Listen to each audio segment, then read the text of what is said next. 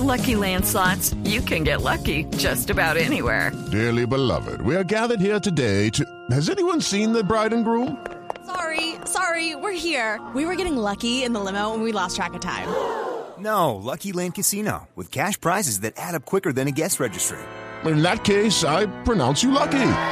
Play for free at LuckyLandSlots.com. Daily bonuses are waiting. No purchase necessary. Void where prohibited by law. 18 plus. Terms and conditions apply. See website for details. Aquí tenemos a un invitado. Sí, señor, Eh, tenemos se un de un invitadazo porque se llama, se llama Carlos Parra Duzán y él es el director del INSI. El INSI es el Instituto Nacional para Ciegos que sacó una app increíble que se llama Biblioteca para Ciegos junto con Gobierno en línea. Ya se puede descargar desde Google Play y permite que el usuario consulte obras literarias en formatos audibles dirigidos a personas con discapacidad visual o baja visión. Y también funciona con el servicio de accesibilidad TAC Talkback de Google. Así que bienvenido, señor Carlos Parra, a la nube. Buenas noches, buenas noches a todos los oyentes de la nube. Bueno, para comenzar, yo soy un usuario muy asiduo y muy feliz de los eh, audiolibros. Yo ya no eh, escucho música casi eh, por ahí en mis caminatas, sino que tengo audiolibros para salir, porque uno en tres horas sale de un libro gigante. ¿Este tipo de servicios va a estar ahí en el app?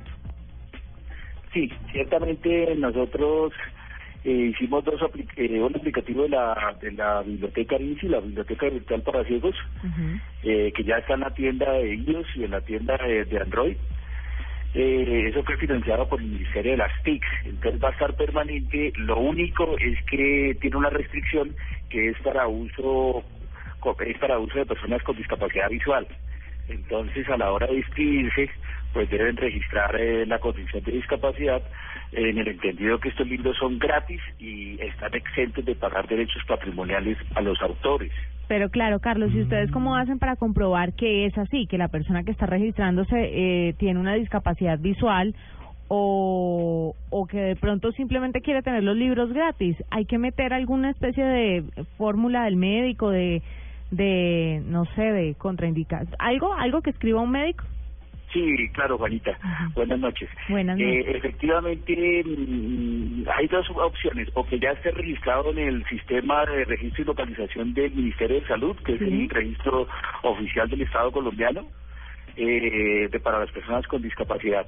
O si no, si no está registrado ya en el CISPRO, entonces la persona tiene que apuntar un certificado de discapacidad emitido por la EPS que tenga.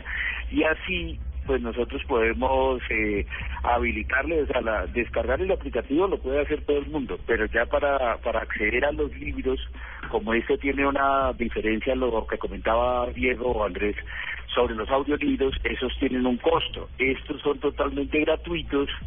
Eh, incluso pues ya salió una ley en Colombia que cualquier adaptación en braille, cualquier adaptación en macrotipo, cualquier adaptación de obras para ciegos no paga derechos patrimoniales a los autores de las obras, pero tenemos que garantizar tres cosas. Uno, que sea de uso exclusivo para ciegos o para personas de baja visión. Dos, que sea gratuito.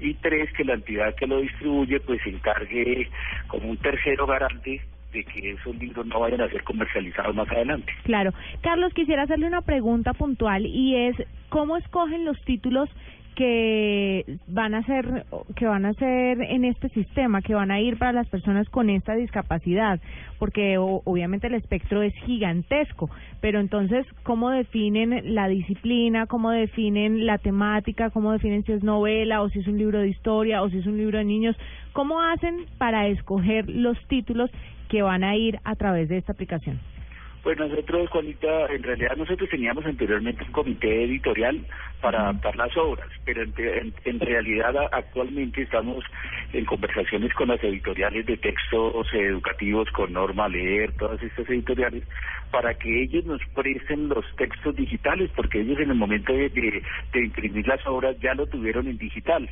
Entonces, en lugar de que nosotros nos pongamos a escanear libros, si ellos ya tienen los textos digitales, que nos los faciliten y nosotros no tendríamos nada más que hacer que subirlo y ya ahora el Estado colombiano, por ejemplo, tiene un lector de pantalla gratis que se llama el, el JAWS y un magnificador de pantalla para grabada visión que se llama Magic Vision. Y todos los teléfonos, todos creo que ahora eh, el, el, el, el, iPhone tiene en, ajustes general accesibilidad, se le activa un programa que le lea a los ciegos, se llama VoiceOver. Y los Android igualmente en ajustes general accesibilidad se les activa el creo que se llama Tollback para que se active inmediatamente la voz para los ciegos. Todos lo tienen, lo que pasa es que no lo, pues si, si la persona ve, no tiene necesidad de activarlo. Eso sí que es, un datazo. Es decir, nosotros, ¿qué es lo que hacemos? Ponemos el texto en digital y ya con los programas que se tienen, es un texto común y corriente en digital y los, y lo, o bien sea los equipos móviles o bien sea el computador, lo que se le activa es el programa lector de pantalla y, y se accede al texto. Claro, Moore. Carlos, eh, ¿cuántos títulos hay actualmente disponibles y cuántos a cuántos títulos eh, pretenden llegar? Porque es que cuando uno habla de biblioteca se imagina un lugar repleto de libros. ¿Cuánta, ¿Cuál es la proyección que tienen y en qué tiempo? Nosotros, el Instituto Nacional para Ciegos como entidad oficial del Estado ha, ha, venido adaptando libros y ha venido grabando libros en textos digitales y tiene 3.000 disponibles en la biblioteca en ese momento 890 y nosotros empezamos, vamos a empezar a, a, producir libros, o mejor dicho, a pasarlos a digital o a pedirlos a, las editoriales. Y para este año eh, esperamos ocho mil más. Y tan pronto se apruebe un tratado internacional que se denomina de Marrakech, todas las obras que estén adaptadas en otros países o que estén en digital ya también nos las pueden haber un intercambio transfronterizo para los otros países. Estamos esperando y, e impulsando la ratificación por Colombia del Tratado Marrakech. Carlos, una, una cosita más que me asalta la duda. En Colombia dicen que la gente lee más o menos unos dos libros máximo por año. ¿Ustedes tienen algún dato de cuántos libros los pacientes, usuarios de esta red, escuchan libros al año?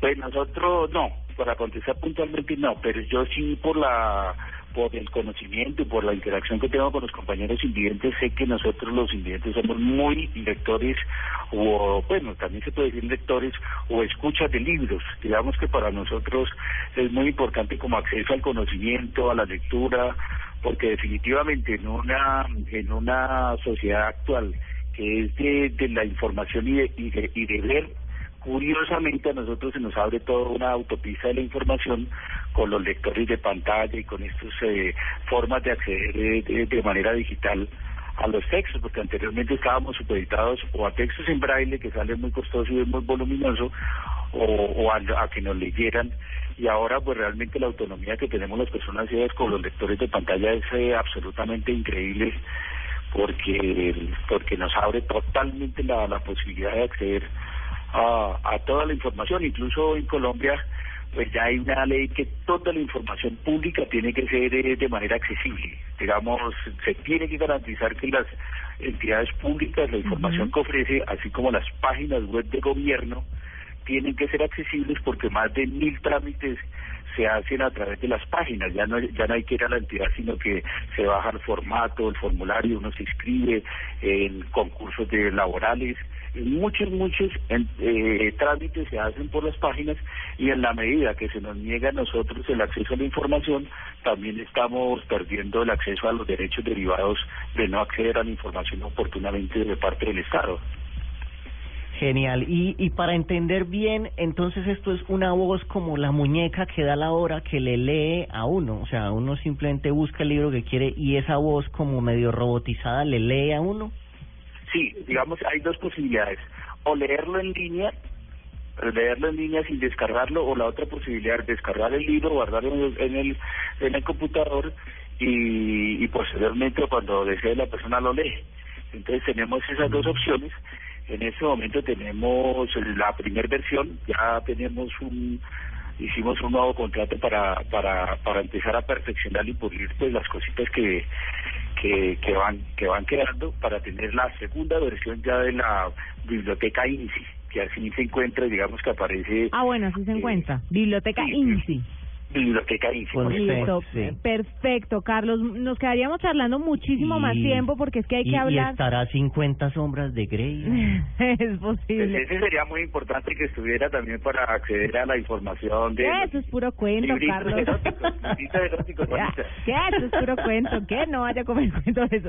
Pero, Carlos, eh, tenemos que hablar sobre todo en una próxima oportunidad sobre cómo están haciendo para los niños, cómo están haciendo para la gente que de pronto no tiene acceso a este tipo de tecnología y, y, y bueno, tenemos que extendernos un poco más en el tema, pero por ahora la invitación es para que todas las personas eh, estén atentas a Biblioteca INSI para que la busquen, porque es una biblioteca para ciegos en línea para que usted pueda acceder a este tipo de lectura. Muchísimas gracias por estar con nosotros y seguimos muy atentos de todo lo nuevo que estén sacando aquí en la nube. Muchísimas gracias a ustedes y me encanta que en el programa La Nube pasen, digamos, también temas de tecnología para ciegos, para que también estos oyentes los tengamos al día en este tipo de información.